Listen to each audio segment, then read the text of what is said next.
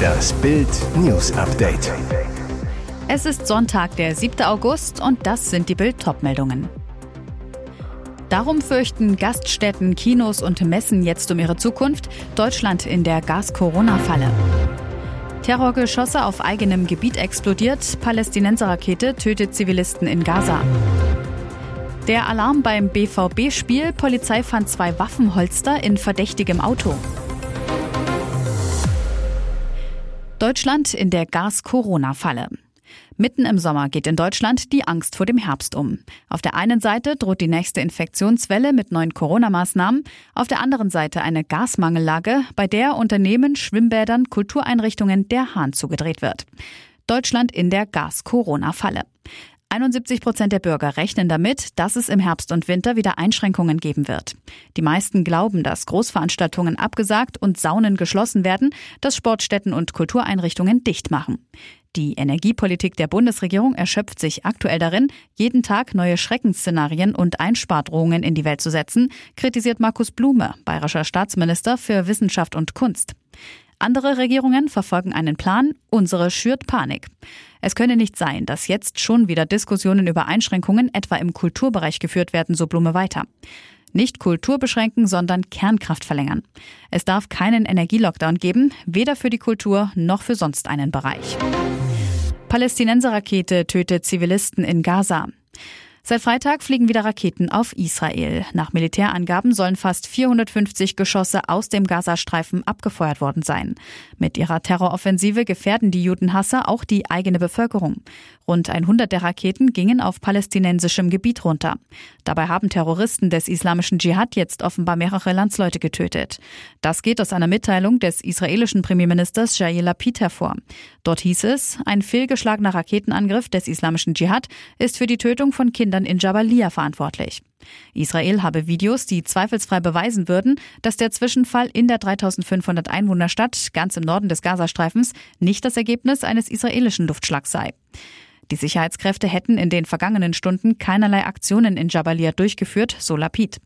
Die Nachrichtenagentur Associated Press schreibt, dass bislang kein offizielles Statement von palästinensischer Seite vorliege. Allerdings sagte demnach auch ein Arzt aus dem Gazastreifen, die Explosion habe mindestens sechs Menschen getötet, darunter drei Kinder. ARD macht Werbung für Klatschmagazin. 5,8 Milliarden Euro nimmt die ARD pro Jahr durch Rundfunkbeiträge ein. Eine riesige Summe. Doch regelmäßig fordern Senderchefs eine Erhöhung. Für kostenlose Werbung für eine Klatschzeitschrift reicht es aber jetzt schon. Am Dienstag berichtete das ARD-Magazin Brisant über die Hochzeit von Anita Hofmann, der Geschwister Hofmann. Am Ende des Beitrags sagte der Sprecher, die schönsten Bilder der Hochzeit sehen Sie ab morgen in der Freizeitrevue. Warum macht die ARD ungeniert Werbung für ein Klatschmagazin? Wieso verstößt die ARD vorsätzlich gegen die im Pressekodex eindeutig vorgeschriebene Trennung von redaktionellem Inhalt und Werbung? Die Teilnahme an der Hochzeit war ein Angebot der Künstlerin, sagt ein Sprecher des zuständigen Senders MDR zu Bild am Sonntag. Da Frau Hofmann vorab einen Exklusivvertrag mit der Zeitschrift Freizeitrevue vereinbart hatte, hat der Autor um die Möglichkeit an der Teilnahme und Berichterstattung für Brisant bei der Zeitschrift gebeten. Die Werbung war also Voraussetzung für den Beitrag. Warum die ARD nicht auf den Bericht verzichtete, wollte der Sender nicht sagen. Bundestagsabgeordnete Gitta Konnemann sagte zu Bild am Sonntag, Misswirtschaft und Korruptionsvorwürfe beschädigen das Ansehen dieser Institution und damit auch unserer Demokratie. Hier muss endlich aufgeräumt werden. Alarm beim BVB-Spiel. Beim Bundesligaspiel gegen Leverkusen durften die Zuschauer das Stadion nicht verlassen. Der Grund, vor dem Signal Iduna Park wurde ein verdächtiges Fahrzeug gefunden, dessen Motor lief und das eine mögliche Gefahr darstellte. Im Wagen selbst befanden sich zwei leere Holster für Schusswaffen. Das teilte die Polizei am späten Samstagabend mit. Im Umfeld dieses Autos konnten keine Personen festgestellt werden. Da dennoch nicht auszuschließen war, dass möglicherweise von diesem Fahrzeug und dem Fahrer eine Gefahr ausging, wurden alle Stadionbesucher gebeten, nach Spielschluss in der Arena zu bleiben. Wenig später konnte der Halter, der gleichzeitig auch der Fahrer des Fahrzeugs war, ermittelt und im Stadion angetroffen werden. Er wurde in Gewahrsam genommen und zu seinem Fahrzeug befragt. Es stellte sich heraus, was Bild berichtete und die Polizei am Abend bestätigte, Entwarnung. Ein erster Hinweis auf einen islamistischen Hintergrund hatte sich bei genauerer Überprüfung nicht bestätigt. Dass das Auto noch lief, hatte eine technische Ursache. Die Polizei fand keine Waffen, fahndete nach möglichen Komplizen. Ab diesem Zeitpunkt konnten die Zuschauer das BVB-Stadion nach dem 1 zu 0 Sieg der Dortmunder wieder verlassen. Liebesdings-Regisseurin Annika Decker hat Ja gesagt. Nur vier Wochen nach der Premiere ihres neuesten Kinokrachers spielte Erfolgsregisseurin Annika Decker am Samstag mal selbst die Hauptrolle.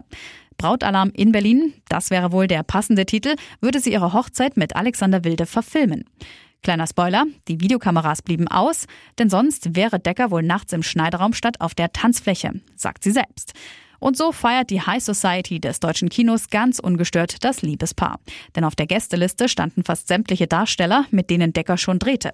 Darunter Iris Berben, Palina Roginski, Peri Baumeister und natürlich Elias Mbarek. Annika Decker ist mit etlichen ihrer Kollegen befreundet, nur mit einem nicht mehr, Till Schweiger. Der Grund? Streit ums Geld. Decker, die mit Schweiger seine Komödie Kein Ohrhasen sowie die Fortsetzung schrieb, forderte vor Gericht mehr Geld für ihre Arbeit angesichts des großen Erfolgs der Filme und gewann.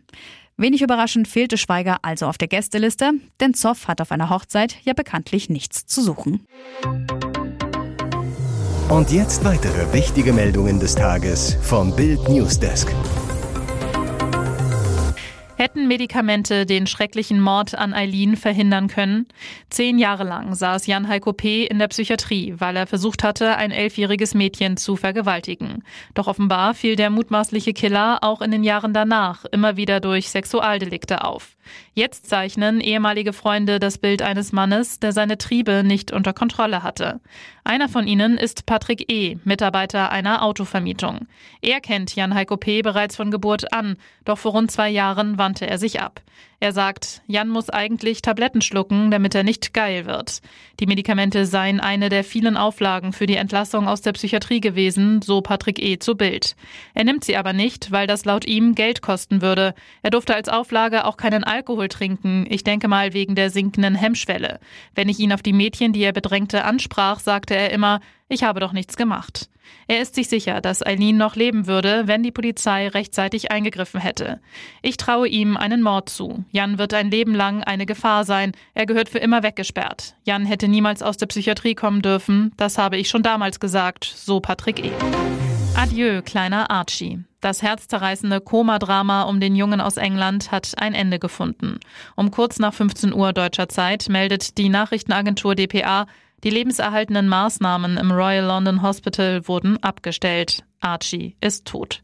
Der Zwölfjährige starb am Samstag um 12.15 Uhr, wie seine Mutter Holly Dance vor dem Krankenhaus bekannt gab. Er hat bis zum Schluss gekämpft. Ich bin so stolz, seine Mutter zu sein. Zuletzt hatten Archies Eltern noch versucht, ihren Sohn zum Sterben in ein Hospiz verlegen zu lassen. Doch diesem Vorhaben schob der Krankenhausbetreiber einen Riegel vor. Grund, das Verlegen hätte ein zu großes Risiko für Archies Zustand bedeutet. Bereits zuvor hatte die Klinik mehrfach Zeitpunkte für die Einstellung der lebenserhaltenden Maßnahmen verkündet. Durch einen langen Rechtsstreit um Archies Schicksal verzögerte sich das jedoch immer wieder aufs Neue. Archie hatte im April, das jedenfalls glaubt seine Mutter, bei einer verhängnisvollen Internet-Challenge mitgemacht. Bei dieser würgen sich vor allem Kinder und Teenager selbst. Ziel, das Bewusstsein verlieren. Allein im vergangenen Jahr sind nach Angaben der amerikanischen Gesundheitsbehörde CDC vier Kinder unter zwölf Jahren bei dem Versuch gestorben. In Russlands Krieg gegen die Ukraine standen die ukrainischen Kernkraftwerke und das ehemalige AKW Tschernobyl von Beginn an im Fokus der Beobachter. Sollte dort etwas passieren, könnte es zu einer Katastrophe kommen. Jetzt wurde das größte Kernkraftwerk Europas, das AKW Saporoschia, nach Angaben des ukrainischen Betreibers Energoatom teilweise heruntergefahren. Durch Luftangriffe sei das Notfallschutzsystem ausgelöst und der Reaktor ausgeschaltet worden, teilte Energoatom am Samstag im Online-Dienst Telegram mit. Für die Angriffe am Freitag machen sich die Ukraine und Russland gegenseitig verantwortlich. Nach Angaben von Energoatom haben die Bombardements ein Hilfsgebäude und eine Stick- und Sauerstoffstation schwer beschädigt beschädigt. Es bestehe weiterhin die Gefahr radioaktiver Strahlung sowie ein erhöhtes Brandrisiko, erklärte der Betreiber. Das ukrainische Personal arbeite aber und das Kraftwerk produziere trotzdem weiterhin Strom. Union bleibt die Nummer 1 in der Hauptstadt, 1 plus mit Sternchen. Die Eisernen fegen Hertha BSC im Berlin Derby mit 3 zu 1 vom Platz. Was für eine Demütigung für die große Hertha, einst die stolze Nummer eins der Hauptstadt. Eine Woche nach dem blamablen Pokal aus bei Zweitliges Braunschweig geht der Traditionsverein so knallhart unter. Schon nach einer Stunde steht es 0 zu 3 im Hauptstadtderby. Schwarzer Start für die Hertha. Die weiteren Ergebnisse vom 19 Tore Bundesliga Samstagnachmittag. Gladbach-Hoffenheim 3 zu 1, Wolfsburg-Bremen 2 zu 2, Bochum-Mainz 1 zu 2 und Augsburg-Freiburg 0 zu 1. Mehr Infos zu allen Spielen gibt's auf Bild.de. Penispanne bei Leichtathletik-WM. Der italienische Leichtathlet Alberto Nonino hat bei der U20-WM in Bogotá für Aufsehen gesorgt. Hintergrund, beim 400-Meter-Rennen liegt der Zehnkämpfer lange Zeit auf Rang 1, doch plötzlich kommt ihm sein eigener Penis in die Quere. Das war so definitiv nicht geplant. 200 Meter sieht es so aus, als ob Leichtathletiktalent Nonino auf Siegeskurs ist. Doch wie auf den Fernsehbildern zu sehen ist, wird der Italiener immer langsamer, läuft unrund. Am Ende fällt der Athlet sogar auf den letzten Platz. Ein genauerer Blick auf die Bilder verrät, Nonino muss sich um seinen Penis kümmern. Der Italiener greift sich während des Rennens immer wieder ans rechte Bein, versucht sein Gemächt festzuhalten. Aber warum kam es überhaupt zu diesem Zwischenfall? Die örtliche Presse behauptet, dass Nonino ohne Unterhose gelaufen ist. Eine Entscheidung, die er noch bereuen sollte. In der Gesamtwertung landet Nonino mit 7054 Punkten auf Platz 15. Weitere spannende Nachrichten, Interviews, Live-Schalten und Hintergründe hört ihr mit Bild TV Audio. Unser Fernsehsignal gibt es als Stream zum Hören über TuneIn und die TuneIn-App auf mehr als 200 Plattformen, Smartspeakern und vernetzten Geräten.